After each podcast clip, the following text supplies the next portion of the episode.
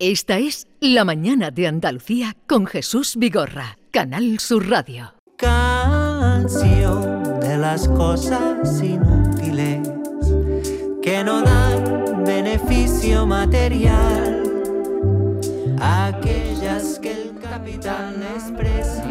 Oye, no volváis a cantar si no aprendéis la letra, ¿eh? Porque no, no, Vigorra no, ni Vigorra, ni Vigorra ni nada. pedacito. Cuando ha venido él con las eh, Ojana News, el coro estaba fatal. Y ahora con el dato Bueno, inútil, más sí. útil, con un invitado de la categoría que tú traes, venís aquí a estropear el coro. Así es que eh, Vigorra, ¿está usted? Canción de las. No tengo el. Vamos a ver. el hoy- dato inútil más útil. Eh, hoy vamos a hablar del envejecimiento. Es una etapa por si tenemos suerte, vamos a pasar todo por, eh, por, por la vejez. Ojalá, ojalá, ojalá. Pero más, más, más vale que nos vayamos preparando para hablar con, con, con- con conocimiento de este tema. Está un viejo amigo, no por viejo, no, sino porque es conocido por todos. El doctor y también compañero de, de esta casa, José Antonio López Trigo, que es médico geriatri, geriatra. Doctor, buenos días. Muy buenos días, Nora. Muy buenos días. Buenos días, José. Antonio. Gracias por atender nuestra invitación. Ay, encantadísimo. Y lo de viejo es verdad, ¿eh? Oh, pues está, está- Literalmente verdad. Está divino en su foto de, vamos, la tele lo vemos. No lo diga y ya está. Vamos a ver, una eminencia estamos, ¿eh? Porque No. este señor además está, tiene, Soy- en, fin, un, un currículum impecable. Por Doctor, mayor. Por mayor. vamos al grano, doctor. Eh, ¿Podemos afirmar que con 20 años empezamos ya a envejecer? Pues casi, Nora. Porque fíjate, aunque hay muchos parámetros para, para medir cuándo comienza ese punto cero de- del envejecimiento, como, como lo llaman los, los muy expertos en la investigación, eh, realmente la fisiología, el estudio de, las de las funciones de nuestro organismo, dice que empezamos a envejecer cuando dejamos de producir hormona del crecimiento o cuando se empieza Sí. a producir en menor cantidad.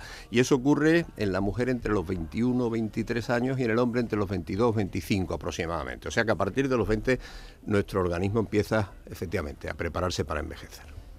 Qué prontito. Bueno, eh, larga vida. ¿Y, ¿Y en dónde se nota más? ¿En los hombres o en las mujeres? ¿Envejecemos de la misma manera? No, envejecemos distintos. Eh, las mujeres de los hombres y luego las mujeres entre sí y los hombres entre sí. Pero el envejecimiento es más palpable en principio en el, en el hombre. Porque las mujeres tenéis una protección maravillosa que os confieren las, las hormonas sexuales, los estrógenos fundamentalmente, que hacen que esas propiedades que nosotros apreciamos desde fuera, ¿eh? porque estamos hablando desde el, enve- el- el envejecimiento desde fuera, Sí. o sea, de lo que vemos en otras personas, pues hace que en el hombre aparezcan más arrugas, que en el hombre aparezcan más características de una persona por la que ha pasado el tiempo, con una apreciación, eh, si comparamos edades, mayor en el hombre que en la mujer. La mujer, utilizando terminología popular, se conserva mejor. Mm. Hay cambios físicos externos que son los más llamativos, claro, o son más llamativos que otros. Por ejemplo, orejas y nariz. ¿Es verdad, doctor, que se vuelven más grandes? No, no. Jesús, No, no, no, no no se vuelven más grandes. Yo ahí tengo, ahí tengo amplia experiencia por, esa impresión. por reconocimiento ante el espejo. Sí, pero lo que ocurre realmente es que nuestros tejidos se vuelven más laxos, ¿eh? se vuelven más débiles, son menos turgentes, son menos firmes. Entonces, en el caso de las orejas, que nos dan la sensación de que ha crecido más, la oreja es un cartílago envuelto de otras estructuras ¿eh? y que está eh, redondeado por la, por la piel. Realmente cuando nuestros tejidos se vuelven más, más blanditos, más laxos, tienden a hacerse eh, más colgantes o más colgones, como, como solemos decir. Y eso ocurre en el caso de la oreja fundamentalmente a, a raíz del lóbulo inferior. Fijaos, en la zona donde nos ponemos los pendientes es lo que va dando la sensación de, que, de que va creciendo. Sin embargo, el cartílago no crece, el cartílago decrece, detiene su crecimiento a los 25, 24, 22 años. Es la piel, como en la piel de la nariz, fundamentalmente en la punta de la nariz, donde tenemos más tejido blando, eh, lo que crece con, o se descuelga con el paso del tiempo y da esa sensación de que nos ha crecido la nariz y la oreja, pero no crecen. Doctor, iguales. eh, tengo la sensación, por, por- bueno, no, no científica, sino por experiencia, ¿no? Que vamos envejeciendo como, como que estamos en una meseta y de pronto damos como un escalón para abajo. pum, Un bajón gordo. un ba- y decimos, bajones, he dado un bajón. He dado el bajón de los 50, oh, Claro, he dado el bajón de los 60, oh. Y las crisis, y las crisis. sí, ¿eso es así o vamos envejeciendo paulatinamente día a día, día a día? Y lo de los bajones es una sensación. Es una sensación, eh, muchas veces porque el día que cumplimos 40, 50, 60, eh, digamos que tomamos, por lo menos ese día, toma uno conciencia de la edad que, que se le ha venido encima, ¿no? Pero realmente el envejecimiento, el envejecimiento normal y el envejecimiento natural es un proceso sostenido, constante. Eso que hablamos muchas veces de está envejeciendo a más velocidad, no, no, la velocidad del envejecimiento son 60 segundos por minuto, eso no cambia. Otra cosa es la forma de envejecer de unos y, y otros que es muy distinta, ¿no? Somos envejecemos incluso dentro de nuestro propio organismo, no envejecemos de forma sincrónica, sino envejecemos de forma asincrónica. Fijaos que hay personas con 50 años que se quejan de las rodillas y que ya tienen una artrosis. Eh, y personas que con 65, con 70 y con 80 hacen deporte y no tienen sufrimiento ninguno de- desde el punto de vista articular, por ejemplo. ¿no? ¿Y qué es lo que hace que alguien envejezca de una manera y otro envejezca de otra? Pues mira, Nora, envejecemos como vivimos. Y la genética a la que siempre hemos culpado, ¿no? De, o recibido sus bondades, no, pues mira, como mi familia es muy longeva, pues yo seré muy longevo. Como... No, la genética solo tiene un 17 y 18% de culpa de cómo envejecemos. Fijaos qué poca, qué poca cantidad si la comparamos con el 80, 80 y tantos por ciento restante, que es cómo vivimos, cómo nos alimentamos, qué Sí. tipo de vida llevamos, si hacemos un poquito de ejercicio, si sufrimos más estrés, si sufrimos menos, si vivimos socializándonos, si vivimos participando de nuestra sociedad, si nuestro ánimo es bueno, es que ahí influye absolutamente todo, ¿no? O sea, que echarle la culpa a la genética, un poquitito nada más. Un poquitito Sí, nada es más. un, es un poquito. O sea, heredamos mal que bien el 18% de cómo vamos a envejecer de nuestros de nuestros padres, Norma.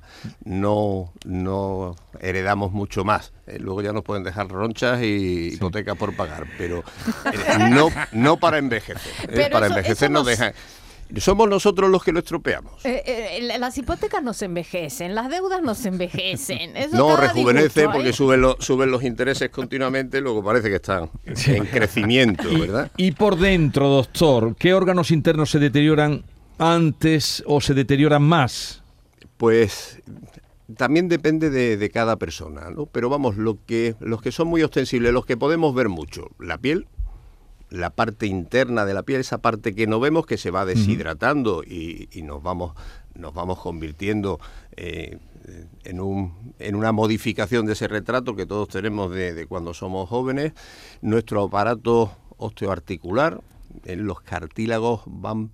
Nosotros envejecemos fundamentalmente por tres grandes tipos de, de fenómenos. Uno que es la microinflamación. No, no piensen en, en una inflamación de rodillas, sino que nos vamos microinflamando día a día, muy poquita cantidad. Eso no es perceptible de, de un día para otro.